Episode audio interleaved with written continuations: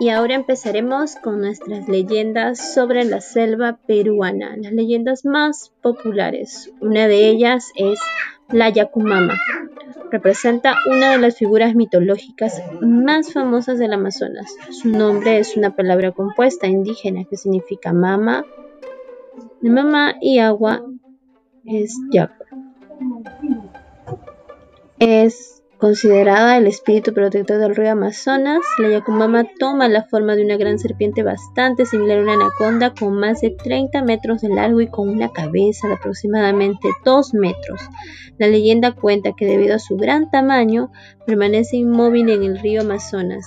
Allí espera que pasen embarcaciones que tengan problemas de navegación para devorar a sus polizontes sin ningún tipo de piedad.